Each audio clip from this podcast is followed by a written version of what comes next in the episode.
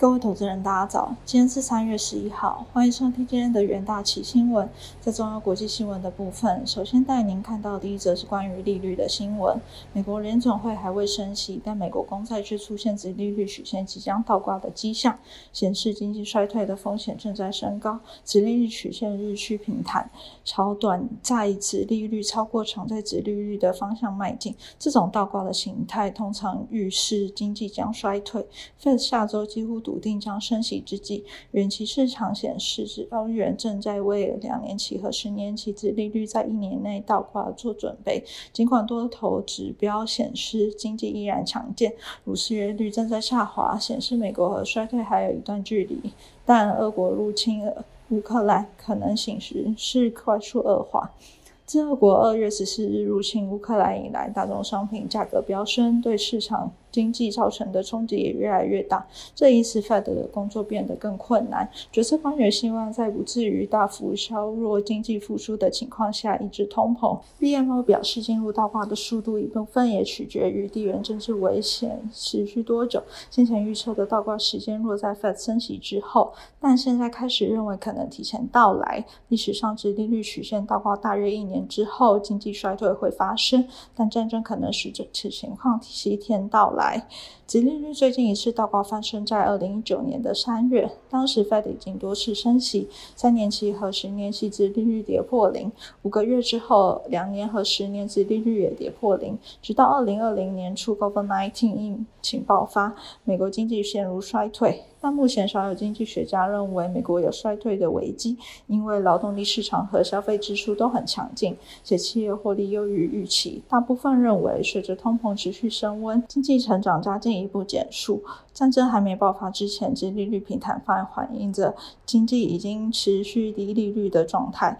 Fed 的货币紧缩将导致经济活动降温。值得注意的是，由于购债计划扭曲价格，一些专家认为，直利率曲线必先跌超过负一个百分点，才表代表真正会发出衰退的警讯。纽约联准银行的模型显示，所谓的期限溢价，也就是长债相对于短债的超额投报率，目前为负零点五四个百分点。第二个新闻来看到美国的消息。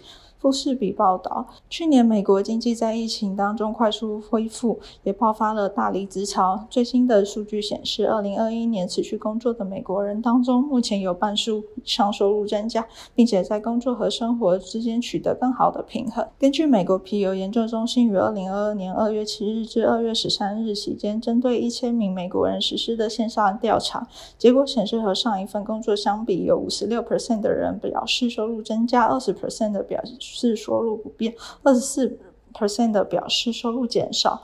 去年持续工作的美国人当中，主要年龄层集中于十八到二十九岁，占整体的三十七 percent。该储蓄当中有二十四 percent 日认为是低所得者。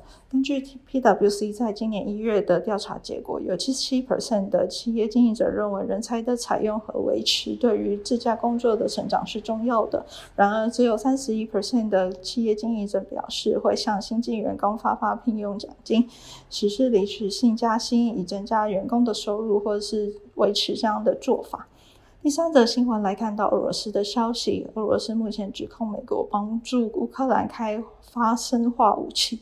美国警告，这可能是俄罗斯用来当做自己使用化学武器的理由。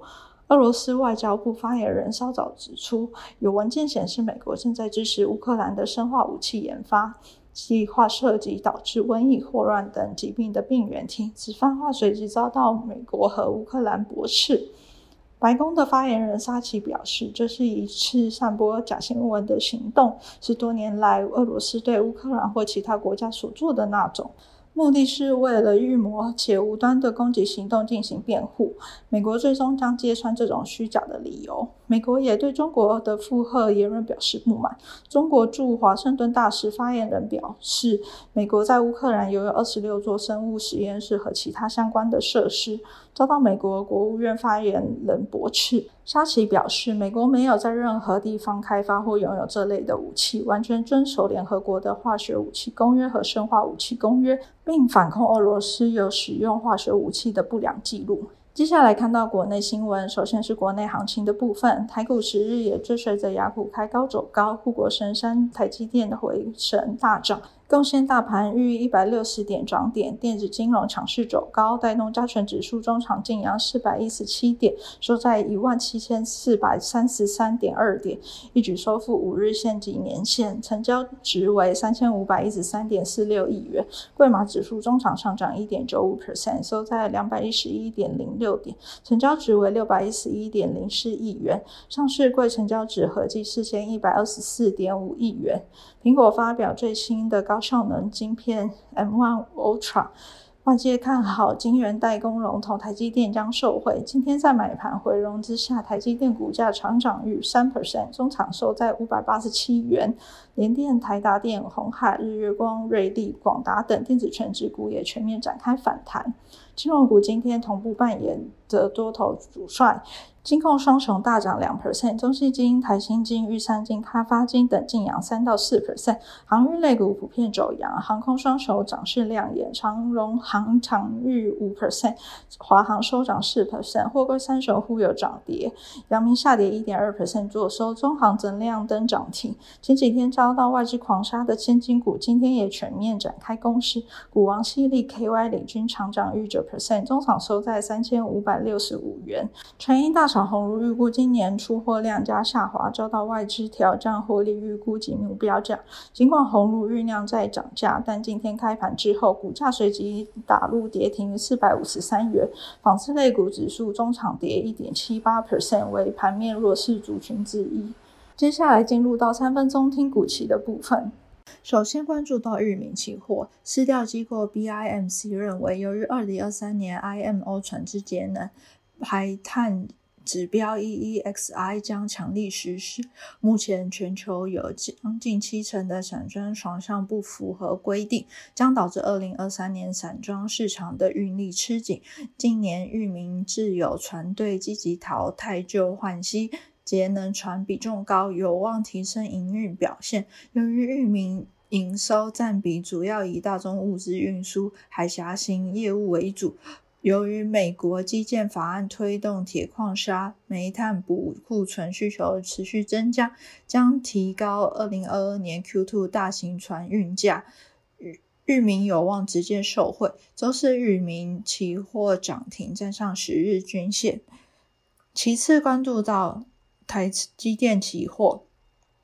周四，台积电公布二零二二年二月合并营收，虽受工作天数较少影响，微幅下滑，仍以一千四百六十九点三三亿元改写同期新高。公司预估二零二二年 Q1 营运淡季不淡，估计增将零四点六到八点三 percent，连七季改写新高。日系外资报告认为，台积电基本面成长动能与技术进展无虞。此次。股价修正与地缘政治关系较大。从过往经验判断，目前乖离值显示已遭超卖，故维持买进平等。周四台积电期货跳涨三点七 percent，松长红 K 棒挑战十日均线。再来关注到新兴期货，苹果春季发发表会推出 M1 Ultra。晶片采用多晶片封装，由于该新款晶片设计面积翻倍，使用的载板面积同步翻倍成长，让星星的出货得以倍数增长，成为隐形版赢家。星星二零二二年资本支出达到四百零四亿元，相较于二零二一年增长超过一百亿元。目前交期较长的设备，包括光选进程及湿进程，目前已拉长到超过二十个月以上，营收畅旺。周四星星期货大涨六点八六 percent，突破十日均线，且连续三根红 K 棒，呈现多头格局。最后关注到台塑期货。台塑在后市展望上谈到，由于短线乌二战事难解，油价恐高居不下。至于目前公司炼制利差仍可维持正向。炼氢产品方面，则因为轻原油价格上涨幅度过高，且运输不顺的问题仍然持续干扰。若长时间发展下去，对中观需求将造成压力。周四台塑企化下跌零点四八 percent，长上影线收黑 K，空方力道强劲，机械承压。以上就是今天的重点新闻，明天同一时间请持续锁定元大旗新闻。谢谢各位收听，我们明天再会。